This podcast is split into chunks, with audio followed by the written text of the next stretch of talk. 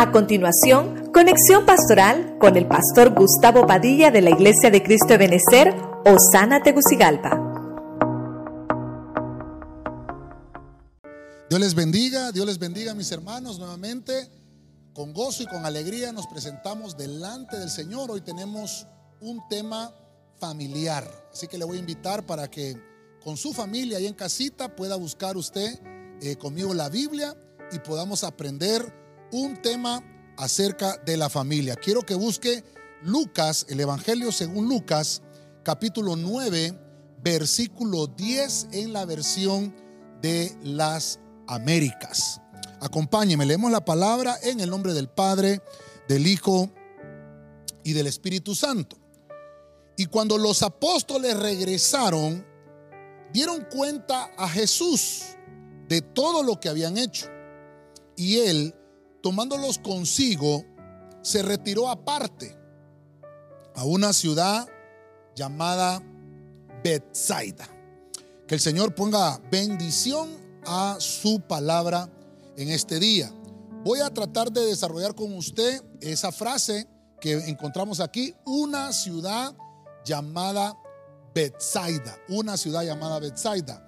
Usted me dirá, pastor, ¿qué significa Bethsaida? Bueno, ese es el tema que vamos a desarrollar. El tema se llama Proyecto Bethsaida. El Señor tiene bastantes planes para nosotros, planes para nuestra familia.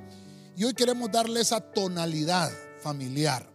Hay una ciudad que Dios tiene proyectada para nosotros, pero tiene que trabajar primero el Señor con nuestras familias. Así que oramos y nos ponemos en las manos del Señor. Padre Celestial, nuevamente te damos gracias, te bendecimos y te pedimos, Señor, que tomes el control del ambiente espiritual.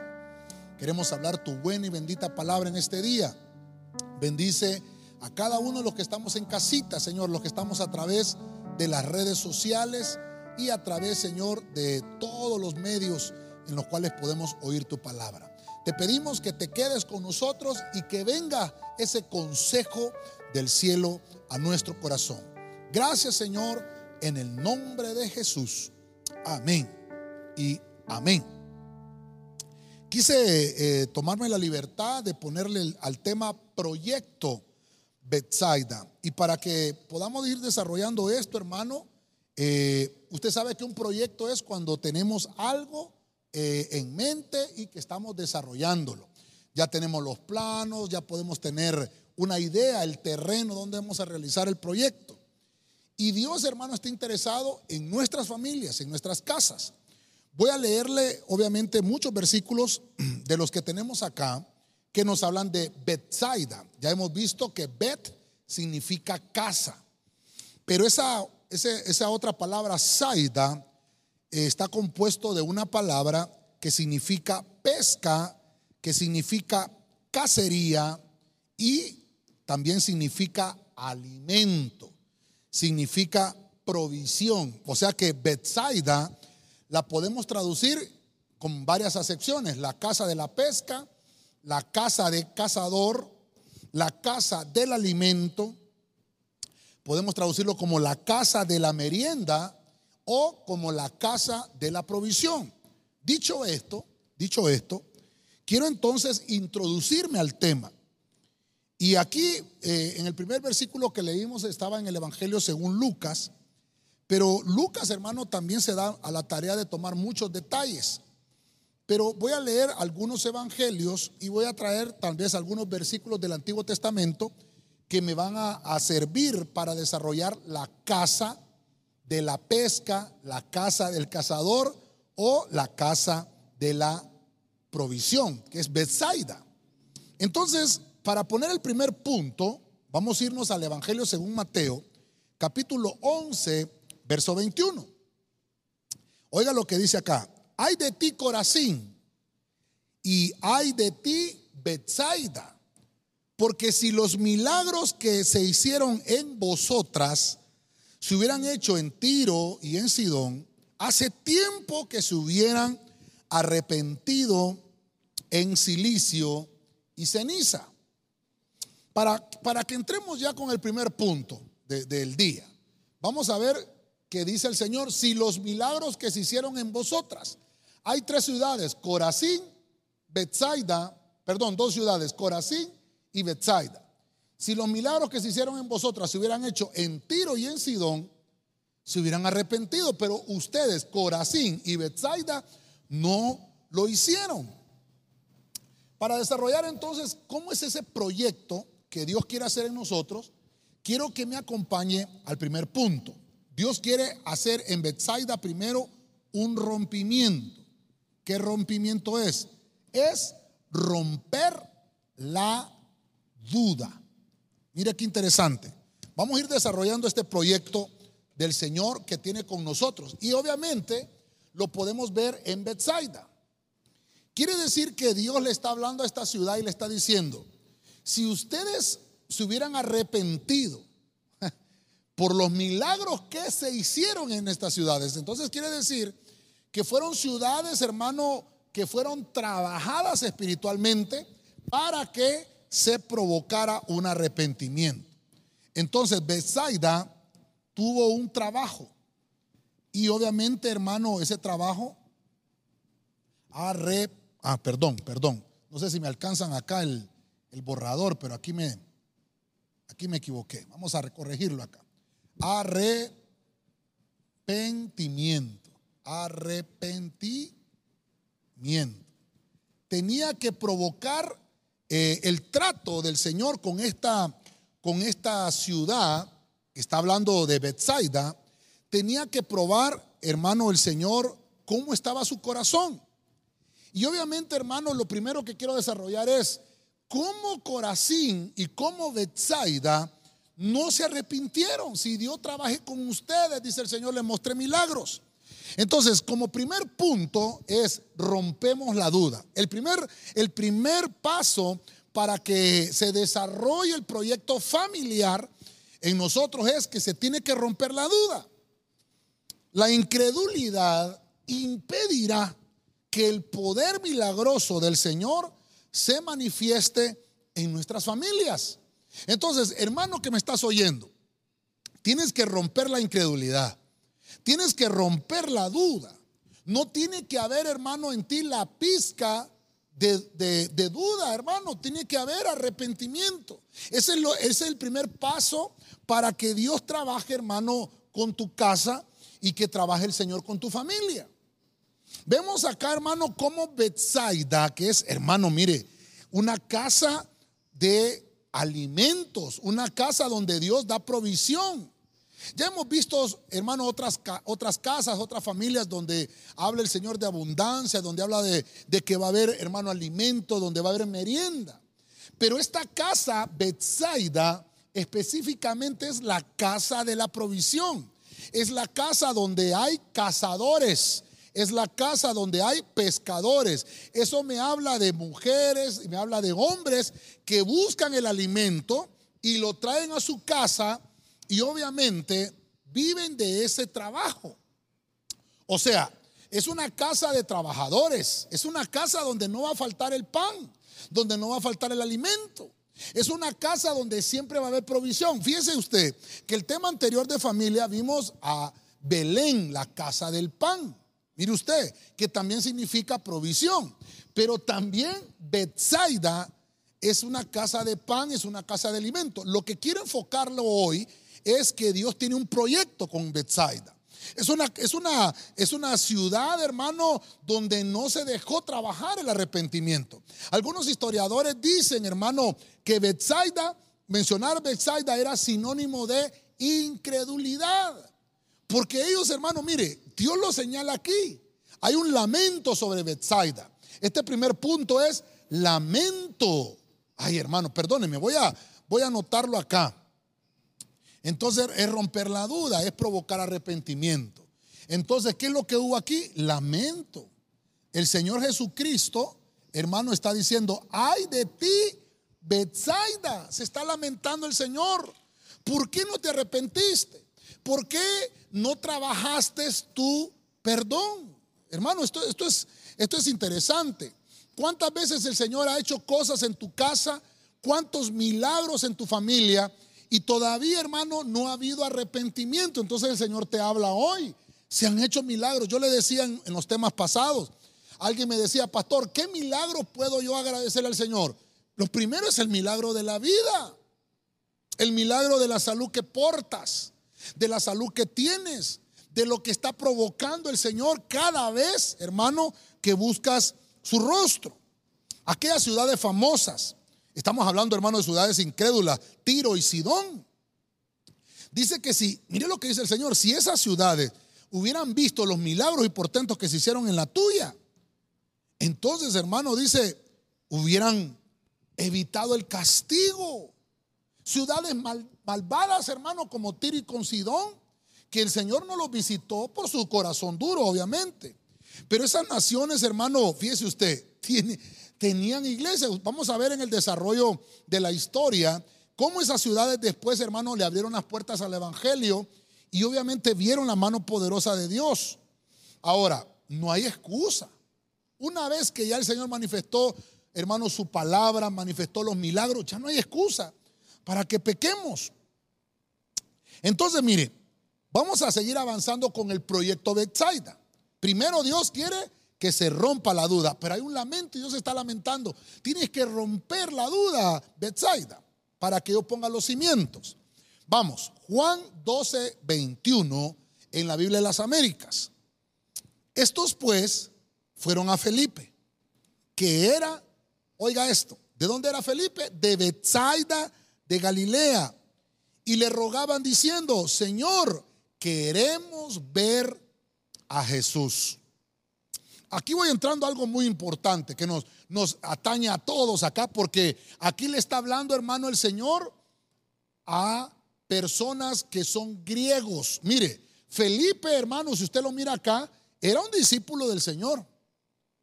Todavía tal vez hermano Felipe no tenía asignado el gran ministerio que, obviamente debía de desarrollar, pero estaba hermano escuchando a Jesús, escuchando a su Señor, escuchando a aquel maestro eh, hermano poderoso que enseñaba con autoridad. Y entonces Felipe hermano era griego, Felipe no era israelita.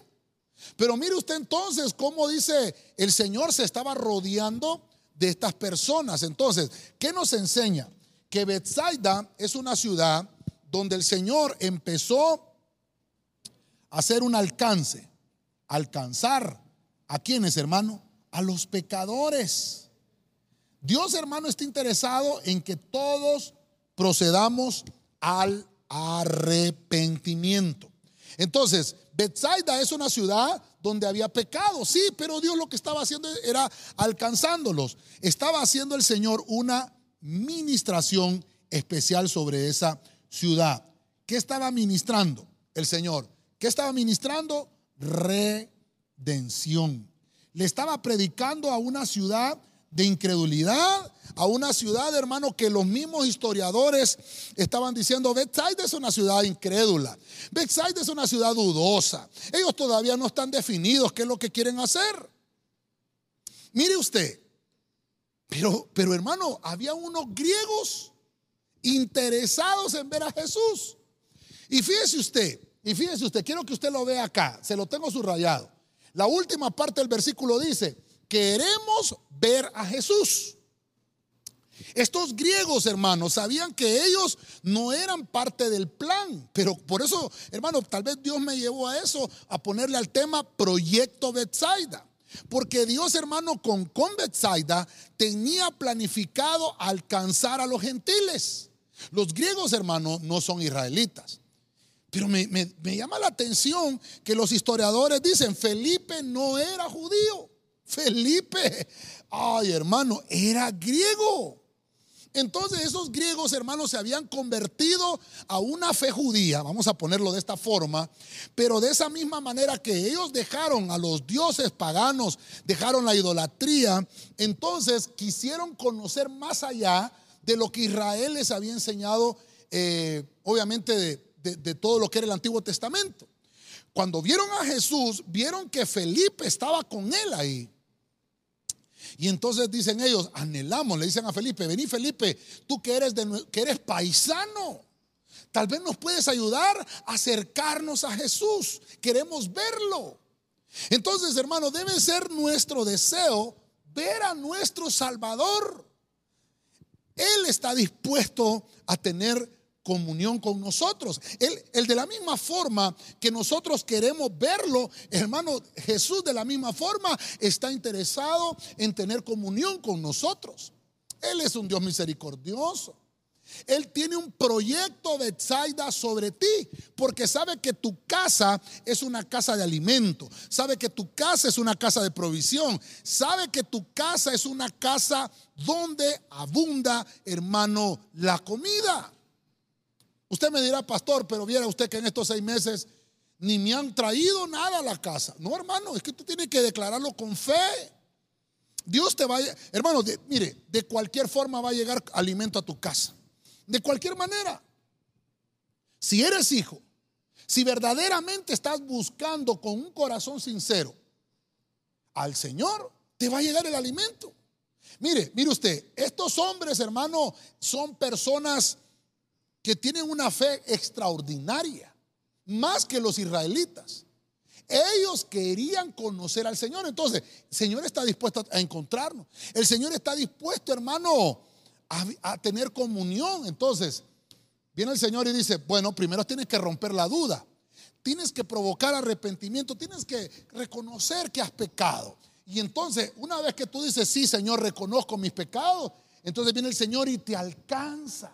Él está extendiendo su mano. Hoy, hermano, el Señor está extendiendo su mano. Y entonces, ¿qué es lo que quiere ministrar el Señor? Redención. Quiere redimirte. ¿Para qué, hermano?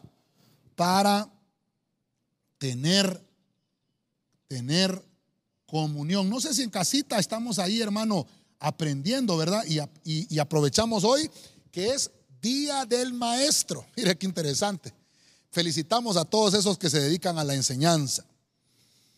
Dios quiere tener comunión, pero, pero Dios no solamente quiere ser tu maestro, Él quiere llegar a ser más, más que eso, Él quiere llegar a ser el Señor de tu casa. Jesús no quiere ser solamente el maestro de tu casa, Él quiere ser el Señor de tu casa. Estos hombres, hermanos griegos, aprendieron de las enseñanzas de Jesús, pero no se querían quedar con un Jesús como maestro. Ellos querían ver a Jesús como su Señor. Recuerde que esta palabra, este nombre, Jesús, significa Salvador, salvación. Entonces, los hermanos, mire, Dios tenía, Dios tenía tantos planes, hermano. Y, mire usted, muy pocos en aquel tiempo lograron entender el trabajo que Jesús estaba haciendo. Esta ciudad de Bethsaida, hermano, es mencionado en varios versículos de los evangelios, que lo vamos a tratar de evacuar hoy. Pero el gran deseo, así como, como de los griegos, debe de ser un gran deseo de nuestra alma el ver a Jesús participar de sus santas ordenanzas, participar, hermano, de todos los, los las ceremonias de, de, fiesta que el Señor nos ha dejado.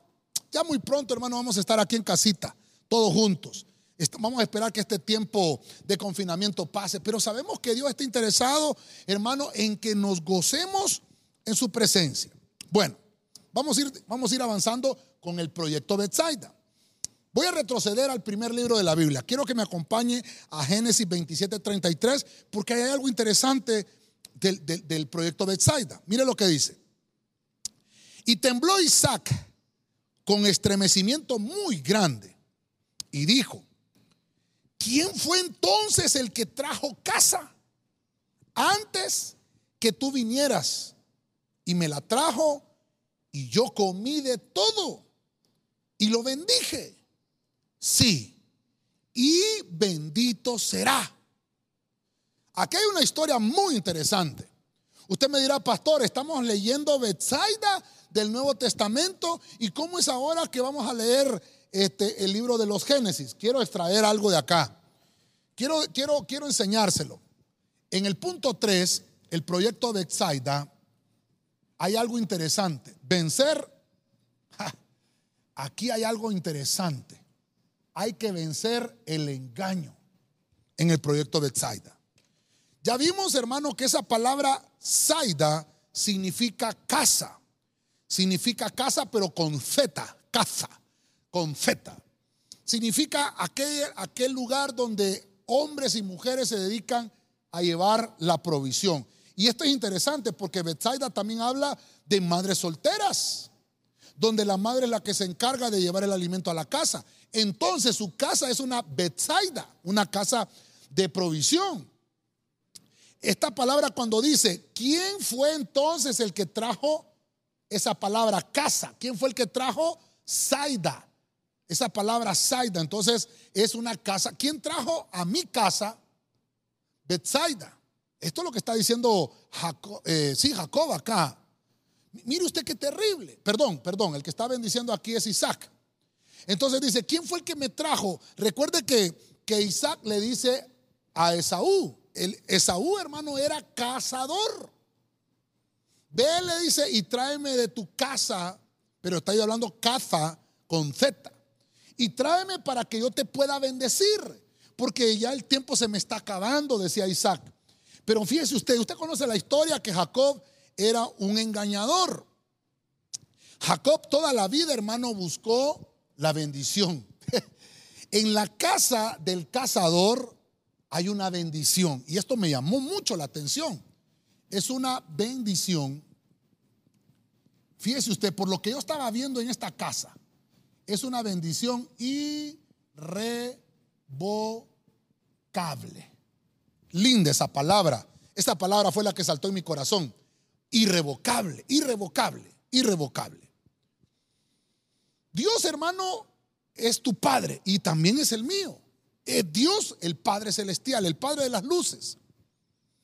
Él tiene, si Él es el Padre, hermano, Él tiene una casa, Él tiene una familia. Dice la Biblia que nos hemos acercado al monte Sión, al monte donde están los primogénitos de Dios, los espíritus hechos ya perfectos, dice la Biblia. Me sirve por el tema que estoy desarrollando, porque hay un proyecto Bethsaida, un proyecto de que tu casa tiene que tener provisión, un proyecto donde tu casa tiene que tener alimento. Entonces vemos a Isaac como el prototipo de esa casa Bethsaida.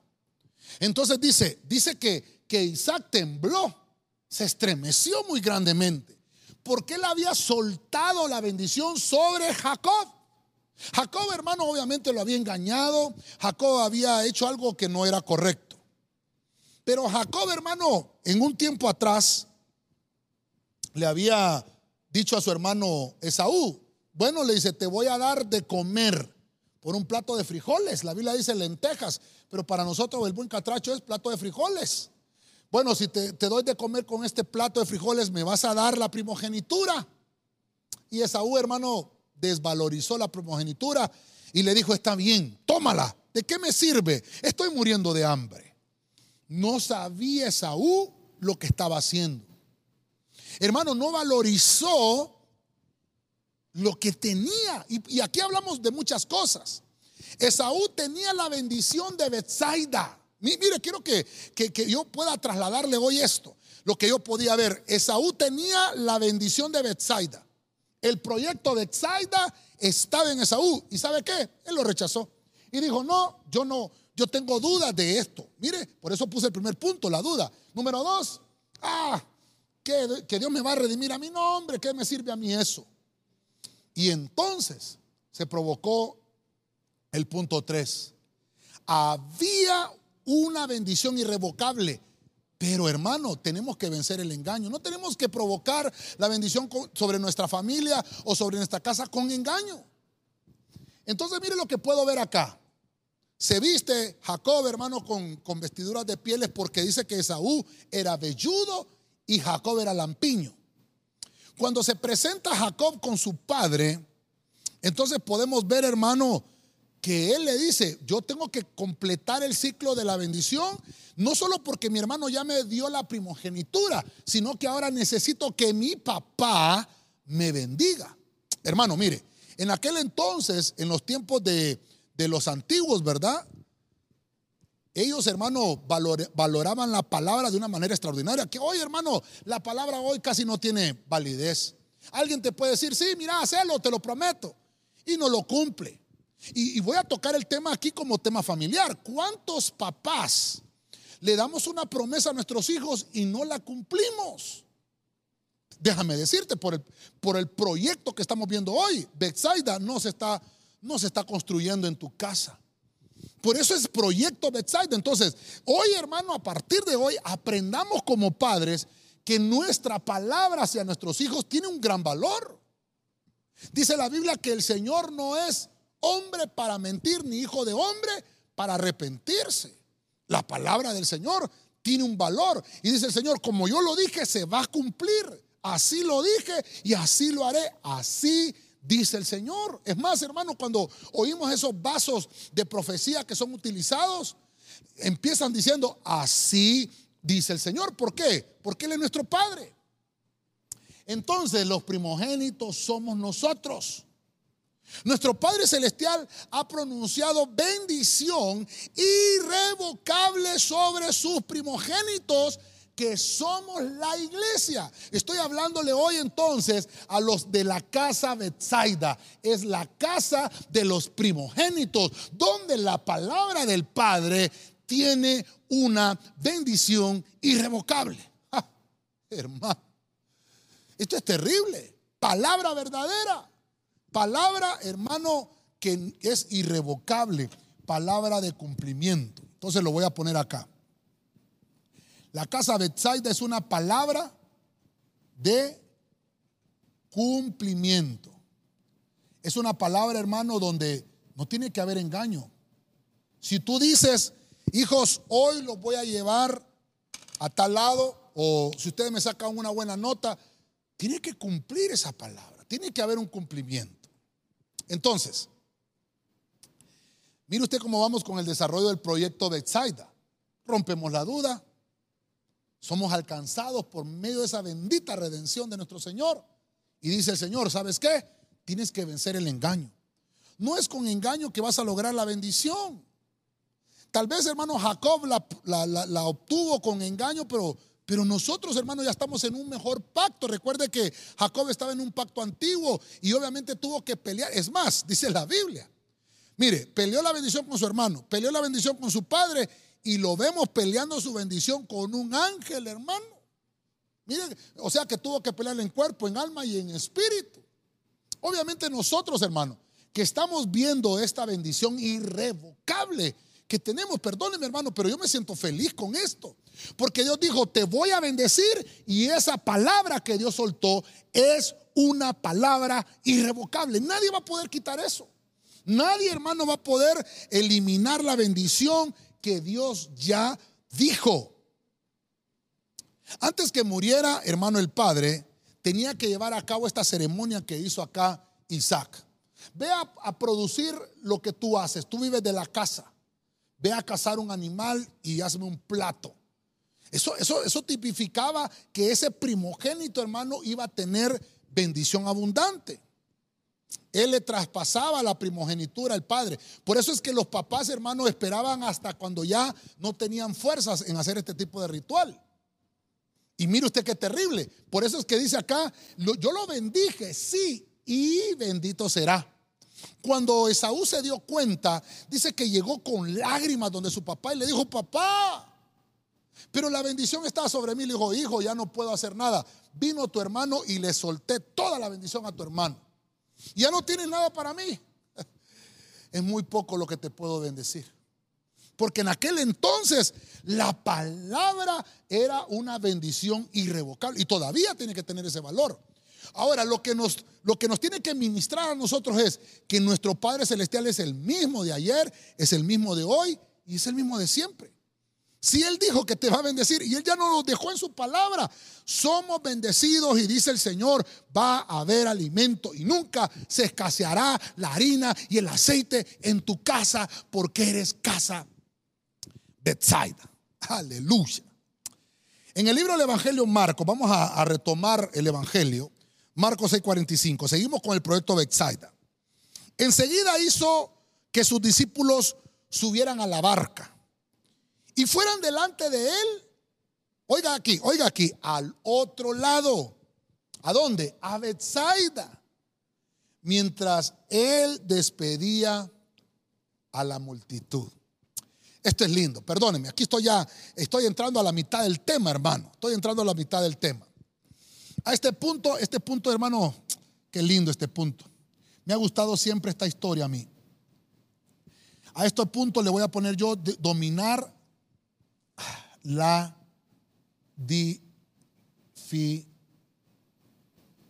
la dificultad. Le había puesto, le había puesto otro, otro, otro subtítulo a esto, pero al final me, decidí por poner dominar la dificultad. Cuando hablamos de dominarla, estamos hablando de que Dios interviene y Dios lo que hace es calmar la tempestad, la tormenta. Usted me dirá, pastor, pero ¿en qué punto lo estamos leyendo ahí en la Biblia? Mire, dice la Biblia, hermano, que Jesús hizo un milagro de alimentar, obviamente, un montón de gente, miles de personas. Había hecho el Señor un milagro acá. Ahora, en el pasaje que vimos anteriormente, cuando creo que fue en el punto 2, donde vemos que aquellos griegos le dicen a Felipe, muéstranos a tu Señor, queremos conocerlo, porque Felipe era, era, era griego, pero era proveniente de la ciudad de Bethsaida.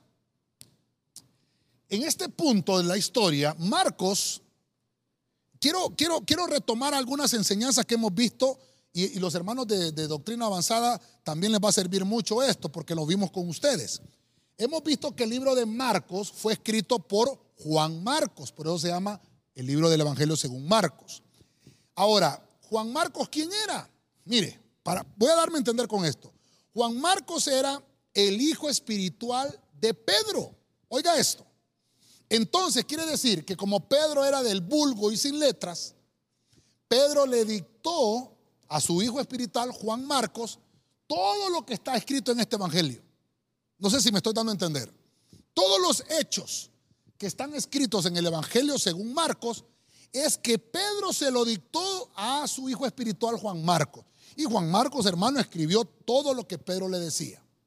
Ahora, quiero que ponga atención en esto. Está la narración y Pedro Déjeme pensarlo. Pedro le está dictando la historia a Juan Marcos y escribe, escribe Juan Marcos. Estábamos aquí, estábamos viendo cómo el Señor hacía la multiplicación de los panes con esa multitud, cómo se multiplicaron los peces, se multiplicaron los panes y se alimentó a más de miles de personas, miles de personas. Y estábamos estasiados. Felipe era de Bethsaida. Hay cinco discípulos de Jesucristo que eran de Bethsaida. Si usted lo busca en la Biblia, va a encontrar que Pedro, que era llamado Simón en aquel entonces, era de Bethsaida. Felipe, ya lo vimos, era de Bethsaida.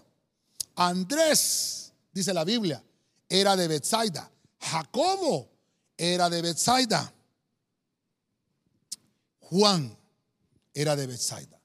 Podemos ver cinco discípulos. Que esto, esto, hermano, perdóneme, pudiéramos tomarlo y pudiéramos hacer un estudio de ver ahí manifestados los cinco ministerios ahí, pero bueno, las unciones, pero, pero interesante. Vemos entonces que cuando el Señor llama a Pedro, a Jacobo y a Juan, ¿dónde estaban ellos? Estaban pescando. ¿Dónde estaban pescando? Entonces ellos estaban en Bethsaida, porque de, de ahí son originarios, Pedro, Jacobo y Juan. Pero Andrés y Felipe, que son mencionados como discípulos de Cristo, también eran de Bethsaida. O sea, estos cinco discípulos se conocían entre ellos. Ahora, ahora, dicho lo que le estoy ministrando, ellos se van y Jesús le dice, pasemos al otro lado. Tenían que cruzar el mar. Tenían que cruzar, hermano, y, para llegar a Bethsaida. ¿Por qué el Señor les dijo, vámonos a Bethsaida? porque ahí es la casa del alimento, es la casa de la provisión. Quiere decir que el Señor, hermano, estaba transmitiendo una provisión espiritual. La provisión que les había ministrado en esta ciudad, en este pasaje que Pedro nos está narrando, porque ya lo vimos que Marcos está escribiendo lo que Pedro le está dictando. Entonces Pedro le está diciendo a, Juan Marcos, escríbelo porque es muy importante la enseñanza que estaba en este milagro. Dice que cuando ellos cruzaron al otro lado, al otro lado de Exalta, mientras Jesús despedía a la multitud. Dice, usted sigue leyendo la narración bíblica, que es apasionante ver esto. Hermano, es que Jesús se retiró a orar. Hermano, hermano, mire qué terrible. Estamos en el proyecto Bethsaida. El Señor tenía un plan con Bethsaida. Tan así que cinco de los discípulos eran de Bethsaida. Un gran número del discipulado de Jesús. Hay un proyecto. Y el Señor les quería enseñar que no solamente iba a proveerles para sus casas, sino que les iba a ministrar un poder que no se imaginaban. Ellos iban remando, ellos pasaron, hermano, dice que estaban en Bethsaida y se fueron a pescar, porque es lo que hacían en Bethsaida. Son, por eso Bethsaida es conocido como la casa de la pesca. En, en otros momentos Bethsaida fue conocida como la casa donde se cazaba, con Z, ¿verdad? Donde se cazaba animales. Es la casa donde se toman los animales, hermanos, para comérselos en familia y obviamente ser alimentados. Cuando ellos pasan al otro lado, en este versículo que le estoy mostrando en Marcos, dice que empezó una dificultad en la barca. La barca empezó a moverse, hermano, el, el aire, la tempestad empezó a llegar. Jesús estaba orando. Jesús en Bethsaida estaba orando, pero sus discípulos en Bethsaida estaban en el, en el barco. Ellos creían, hermano, que su provisión era por su trabajo, que su provisión era por lo que ellos sabían. Déjenme ministrarlo hoy de esta forma. Tal vez estoy entendiendo lo mejor hoy. Entonces dice que en medio de aquella tempestad, Jesús caminó sobre las aguas. Ellos pensaron que era un fantasma, dice el relato bíblico. Y en lo que ellos están ahí, usted puede leer el capítulo 6, hermano, en su casita, ahí léalo completamente. Dice que ellos pensaron que era un fantasma y dicen que Jesús se acercó y él calmó la tempestad. Y dice que los discípulos quedaron pensativos y dijeron, ¿qué enseñanza está más grande? Primero no hemos ni digerido bien cómo fue ese milagro de los peces. Y ahora nos está enseñando que aún los vientos le obedecen. Hermano, ¿sabe qué estaba haciendo el Señor ahí en Bethsaida? Intercediendo. Intercediendo. Hermano, y voy a aprovechar este punto. No sé cuánto tiempo llevo, hermano, porque hoy no puse mi relojito. Dios santo, voy por el punto 4. Dios mío, pero voy, a avanzar con esto. Entonces, perdón, perdón, discúlpeme, aquí dejé el marcador porque quiero cerrar este punto. El Señor nos enseña que Bethsaida es donde tienes que recargar las baterías. Es donde tú aprendes que el Señor te va a enseñar a dominar la dificultad. Él va a calmar la tempestad porque hay un, hay un aditamento en Bethsaida. ¿Cómo se llama eso? Inter intercesión. Bendecimos a ese equipo del escuadrón de intercesores. Los bendecimos, hermano. Tenemos un equipo de más de 50 hermanos aquí que estamos orando. Este domingo, hermano, vamos a cumplir más de dos mil horas de intercesión continuas. 12 semanas, hermano, orando, orando, orando continuamente. Cada uno de los hermanos, equipos A, B, C, D, E, F, tanto de servidores, Bernabé, televisión, Crónicas, Adulán, Protocolo, Buen Samaritano, Arca de los Tesoros, Escritura Viviente. Dios mío, no sé si me escapa alguien más. Todas las áreas de la iglesia, orando. Aparte los hermanos del escuadrón de intercesión, orando. Quiere decir que, ¿cómo vamos a aprender en el mundo espiritual a dominar la tempestad? Con intercesión. Jesús estaba orando. Porque Jesús sabía que su provisión, hermano, venía del cielo, atraía lo del cielo para poder ministrar esa provisión aquí en la tierra. Los discípulos pensaron que era por su habilidad en la pesca que ellos provocaban alimento en Bethsaida. Hermano, es el Señor el que provoca que los peces lleguen a la red. Es el Señor el que provoca que el alimento llegue a tu mesa. Es el Señor el que provoca que el pan llegue al plato de tu casa, hermano. Que Dios bendiga a esos trabajadores. Que Dios bendiga a esas mujeres también que se preocupan por llevar, hermano, el pan. Pero Jesús estaba intercediendo es un consuelo para nosotros que en medio de una tormenta Jesús intercede ante el Padre Celestial. Esto es interesantísimo. El tiempo me avanzó, yo, yo, creo que los hermanos ya se están conectando al Zoom, pero mire, Dios mío, pero es que hay tanto que decir acá, ya me emocioné con esto. Quiero que entremos al punto número 5, el proyecto de Exaida, Lucas 9:11. Pero tan pronto como la gente se dio cuenta, oiga esto, voy a tratar de, concatenarlo eh, cronológicamente. Tan pronto como la gente se dio cuenta de que Jesús se había ido a Bethsaida, oiga esto, lo siguió. Jesús recibió amablemente a toda la gente y empezó a hablarles acerca del reino de Dios. Oiga, punto y seguido, solo esta versión, traducción del lenguaje actual lo dice. También sanó a los enfermos. Entonces, mire, ay, tengo que correr, hermano, porque ya el tiempo me alcanzó. ¿Qué hay en el proyecto Bethsaida? Ministrar ministrar. Es un proyecto. Ministrar sanidad. Es un proyecto del Señor. El Señor no quiere ver a su, a su pueblo enfermo. El Señor no quiere ver a su pueblo, hermano, sin alimento espiritual. Entonces, Bethsaida me habla de un proyecto espiritual. Tanto que tiene que haber alimento como tiene que haber salud. Entonces, mire, voy a correr un poquito porque ya el tiempo me avanzó. Dice entonces que la gente, hermano, en este versículo se dio cuenta de que Jesús se había ido a Bethsaida, a la casa de la provisión. Aquella gente, déjeme pensarlo por, por lo cronológicamente que le traigo aquí del tema, que esta gente ya había sido alimentada materialmente. Entonces Dios les enseña, no solo de pan vivir el hombre, sino de toda palabra que sale de la boca de Dios.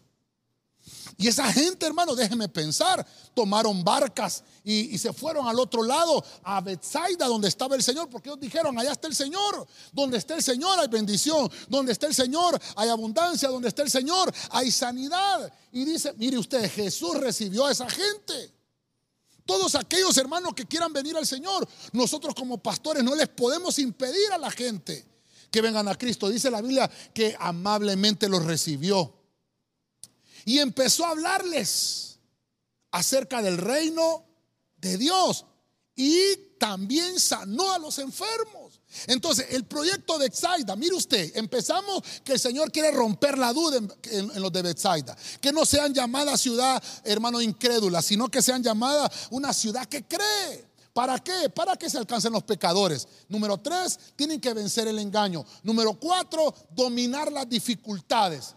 Para llegar a ese punto cinco, ministrarte.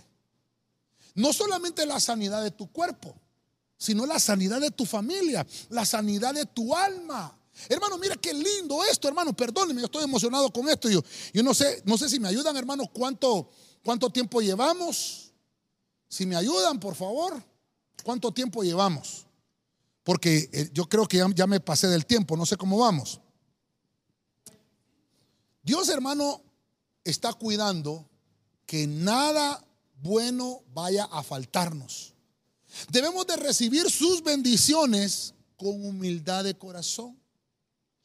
La gente siguió a Jesús. Aunque en aquel momento, hermano, tal vez era difícil, complicado, porque, hermano, imagínense más de 5 mil personas congregadas, había que alimentarlos eh, materialmente y espiritualmente también. Él les habló del reino. Mire cómo aquí la gente busca el alimento espiritual. Mire aquí cómo la gente está buscando, hermano, esa provisión del cielo. Vea cómo, cómo, hermano, el Señor los recibe amablemente. Porque aquí no es, hermano, de aprovechar y de ir a buscar la gente, sino que la gente, hermano, va a llegar con sed. Entonces, hermano, Bethsaida es aquella casa. No que solamente hay intercesión espiritual, no que solamente se ministra alimento, donde hay, hermano, sed. Donde hay sed ah, y hambre. pero le vamos a poner aquí espiritual. Gente que tiene comezón por oír la palabra. Gente que está, hermano, deseosa. Por eso es que el Señor les empezó a hablar acerca del reino, porque entonces vemos que el hambre y la sed que tenían ellos no solo era solamente hambre física, porque Dios ya les había dado de comer. Ellos buscaron ahora saciar su alma espiritualmente. Por eso es alimento espiritual. Entonces, mire, como el tiempo ya me avanzó también, avancemos en el proyecto de Exaida, Marcos 8:22, nueva traducción viviente. Dice de la siguiente manera: Cuando llegaron a Bethsaida, algunas personas le llevaron a un hombre ciego ante Jesús y le suplicaron dos cosas, dos cosas, que lo tocara y que lo sanara. Vuelvo al punto acá, vuelvo al punto acá. ¿Quién está escribiendo este evangelio, dijimos, de Juan Marcos? Es Pedro, ¿verdad? Que está contando estas historias. Entonces, el proyecto Bethsaida es operar milagros. Una cosa es sanidad y otra cosa son los milagros. El proyecto Bethsaida es, hermano, que Dios tiene que cumplir sus promesas. Bienestar, lo vamos a poner acá, un bienestar prometido. Hoy, hermano, es un día, para mí, yo siento bendición con esto, hermano. No, no hemos terminado el tema, pero, pero quiero dejarle, quiero dejarle esto. ¿Cómo Dios, hermano, quiere manifestar su gracia? ¿Cómo Dios, hermano, quiere que ese proyecto de Exaida se cumpla en tu casa y en la mía? Dios aquí dice, me trajeron un hombre ciego. ¿Por qué le llevaron el ciego al Señor? Porque sabían que el único que tenía la respuesta era el Señor.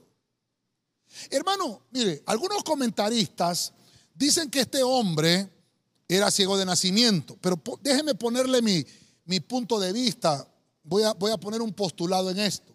Si usted lee el, el, desenlace de este milagro, va a encontrar que dice que el Señor empezó a orar por este hombre y le dijo, dime si ves algo, le dijo el Señor. Entonces le dijo, le dijo el ciego, veo a los hombres como árboles. Entonces, mira, hay un dato interesante. Yo puedo ver dos cositas ahí. Puedo ver que tal vez el Señor, hermano, le ministró tanto a aquel hombre que ya no solo miraba las cosas terrenas, sino que estaba viendo las cosas espirituales, porque la Biblia dice que nosotros somos plantío de Jehová, somos árboles de justicia. Bueno, por un lado. Y número dos, ¿cómo ese hombre sabía cómo eran los árboles? Quiere decir que no era ciego de nacimiento. Déjeme poner ese postulado. Puedo ver que no era ciego de nacimiento. Pero la gente pidió dos cosas. Que el Señor lo tocara y lo sanara. Hermano, hay gente que solamente busca el toque del Espíritu, pero no quieren que su alma sea sanada. Hay gente que solo busca, hermano, que el Señor los toque, los revuelque, los revuelque, perdón, espiritualmente, hermano, y que el Señor los haga llorar, pero no quieren que Dios los sane. Por eso me llamó la atención, hermano, el operar milagros que el bienestar en Bethsaida está prometido. Entonces déjeme verlo aquí, el toque. Necesitamos el toque del Espíritu. Y no solamente, hermano, ese toque, sino que ese toque provoque sanidad en nuestra alma. Que ese toque provoque hermano, un cambio sustancial. Bethsaida es un proyecto, hermano, donde dice el Señor, ¿sabes qué? Tú no estás viendo tal vez lo que yo quiero hacer contigo. Déjeme ponérselo de esta manera. El ciego, estamos hablando de una manera espiritual, donde nosotros en la casa a veces no vemos los milagros que Dios está haciendo. No vemos cómo Dios está multiplicando los alimentos. No vemos cómo Dios está supliendo. El que te dio el trabajo fue el Señor. El que te provocó el aumento salarial fue el Señor. El que te provocó la salud fue el Señor. El que provocó el milagro en tu vida fue el Señor. ¿Por qué? Porque eres proyecto Bexaida. Nuestro estado espiritual, hermano, se regenera cuando salimos de atmósferas que afectan nuestra alma. En este punto, hermano, en este punto 6, ¿sabe qué hizo el Señor con este ciego? Le llevaron a este ciego a Bethsaida. Pero como el Señor todavía estaba operando con Bethsaida, tomó aquel ciego de la mano y se lo llevó fuera de la ciudad de Bethsaida. Y ahí lo ministró, ahí lo tocó y ahí lo sanó milagrosamente. Lo tuvo que sacar de la atmósfera de Bethsaida porque Bethsaida en ese momento era llamada una ciudad incrédula. Era llamada como una ciudad que todavía había duda en su mente. Tuvo que sacar a ese ciego de la atmósfera. Por eso es importante que entendamos, hermano, que nuestro estado espiritual se va a regenerar cuando salimos de atmósferas de incredulidad que van a afectar nuestra alma. ¿Qué le pasó a, a, Eva? Eva estaba en el huerto, Eva estaba en un lugar fructífero, Eva estaba en un lugar donde su, su, matrimonio estaba bien, Eva estaba en un lugar donde su hogar estaba bien, pero empezó a escuchar a la serpiente y ella dejó que su atmósfera de bendición fuera contaminada. Hermano, podemos ver eso en la Biblia. ¿Qué le pasó a Acán? Acán, hermano, contaminó su atmósfera familiar, llevó el pecado a su familia. Y podemos ver cuántas atmósferas fueron trastocadas familiarmente. Este ciego estaba ciego porque estaba en una atmósfera de incredulidad. Tuvo que sacarlo el Señor de ahí. Dios quiere, hermano, que la incredulidad se reduzca a la impotencia en tu familia y en tu casa, porque Dios tiene un proyecto con tu familia. Voy a finalizar y tal vez me ayudan con un fondo musical en lo que nos preparamos acá con nuestros hermanos. Voy a terminar con este salmo. Salmo 132, 14. Recuerde que estoy tocando esa palabra saida, que significa casa, casa con feta, casa, casa de cacería, de alimento, de pescado, de pesca. Mire lo que dice el salmo, versión de lenguaje sencillo. Aquí pondré mi templo aquí reinaré siempre, porque así lo he decidido, dice el Señor. Verso 15. Bendeciré ricamente los alimentos de esta ciudad y con abundante pan calmaré el hambre de sus pobres. Oh hermano, Voy a finalizar. Le, empecé leyendo un versículo que Dios lo que quiere es el bienestar de la ciudad. Pastor, ¿qué tiene que ver este salmo? Ja, porque hay un proyecto Bethsaida. El proyecto Bethsaida es el proyecto para una familia. Pero ese proyecto familiar conlleva un proyecto que va a culminar en una bendición general para la ciudad donde vive esa familia. Quiere decir que el Señor está interesado en que las familias reciban la bendición para que esas familias provoquen una sociedad restaurada. ¿Cuál es el proyecto de Exaida? Que la ciudad sea bendita. El fin del proyecto es que todas las familias lleguen a estar restauradas. Que las familias sean restauradas.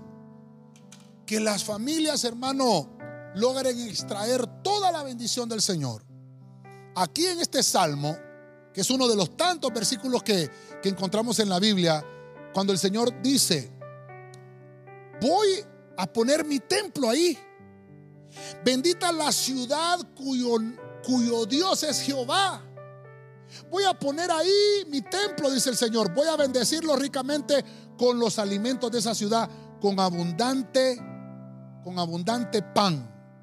Calmaré el hambre de sus pobres. Esta palabra alimentos y esta palabra abundante es la palabra saida.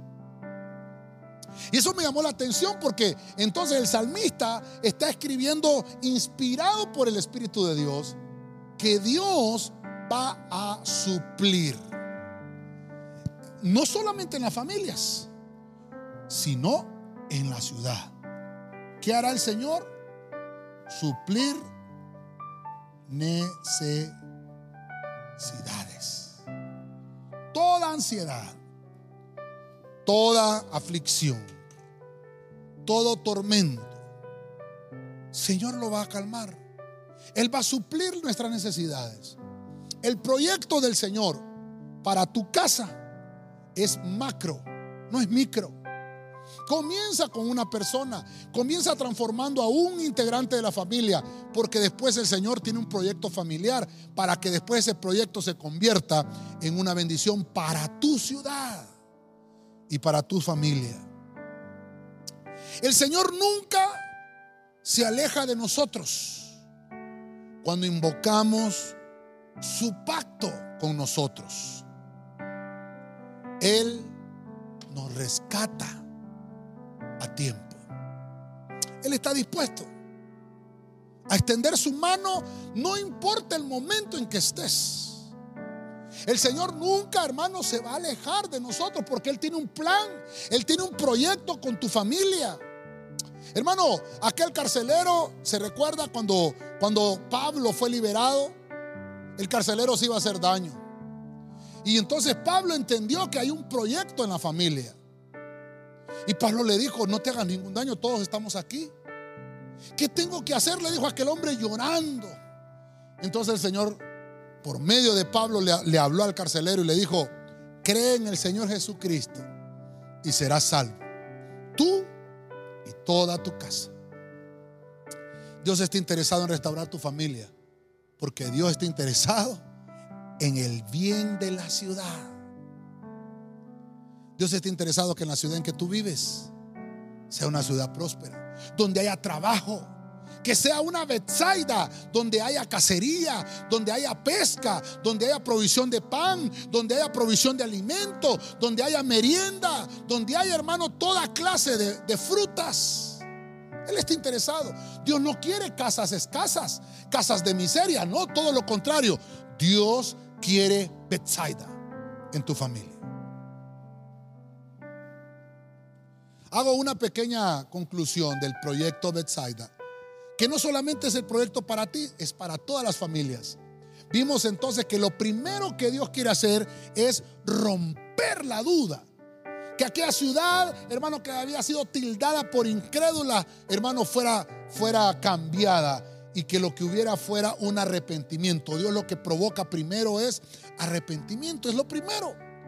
Como segundo paso, vemos entonces que Dios en el proyecto Bethsaida es alcanzar al pecador. Quiere ministrar la redención. Dios quiere cambiar aquel lamento de, de, aquella ciudad incrédula, quiere cambiarlo como aquello de decir, tengo comunión ahora con esta ciudad. Tengo comunión con ellos. Dios quiere cambiar eso. Vemos con el punto 3 que Dios quiere que se venza el engaño en las casas, que no haya más mentiras, que todo lo que sea, hermano, de pronunciado como una promesa se cumpla. Por eso vemos que en Bethsaida hay una bendición irrevocable, porque Dios, nosotros somos sus hijos y Dios es nuestro Padre. Y Dios como Padre nos ha dado una promesa a nosotros, que somos sus primogénitos, donde su palabra se va a cumplir. En el punto 4, vemos que el proyecto Bethsaida es que aprendamos a dominar la dificultad. Viene el Señor y te dice, yo soy el que puedo calmar las tempestades, pero tienes que buscar la oración, tienes que buscar la intercesión. Vemos que el Señor estaba intercediendo en Bethsaida cuando sus discípulos estaban ahí, hermano, con una gran tempestad y por medio de aquella intercesión que él estaba clamando por su pueblo, ellos pudieron estar tranquilos, que Dios velaba por ellos. Como el punto 5 vemos que el Señor está interesado en que Bethsaida se ministre la sanidad que en Bethsaida se ministre la salud. Dios está interesado en eso. Porque Él quiere que haya no solamente alimento físico, sino también que haya un alimento espiritual. En el punto 6 vimos entonces que Dios va más allá de, los, de lo que son los, los, los portentos, las sanidades. Se va a los milagros. Le llevaron a aquel hombre ciego, hermano, porque estaba en una atmósfera, porque el proyecto Bethsaida se estaba desarrollando. Y había incredulidad en aquella atmósfera. Y Dios tuvo que sacar a este ciego de esa atmósfera. Lo sacó fuera de esa ciudad. Y ahí lo sanó milagrosamente. Y entonces el Señor dijo, yo he prometido un bienestar para ti, he prometido un bienestar para tu familia y ahora te voy a sanar. Y dijo la gente, no solamente hermano que lo tocara, sino que lo sanara. El toque del Espíritu es el comienzo de tu milagro. Número siete, vimos que el proyecto de Exaida es que la ciudad sea bendita. Esa es la finalidad del proyecto. Empezar a cambiar familias en las iglesias para que la ciudad donde está esa iglesia también sea prosperada. El proyecto de Exaida es que todas las familias lleguen a ser rescatadas, porque Dios lo que quiere hacer es suplir necesidades. ¿Cuál es tu necesidad? Dios dice, tengo un proyecto para tu casa, tengo un proyecto para tu familia. Se llama Proyecto Bethsaida.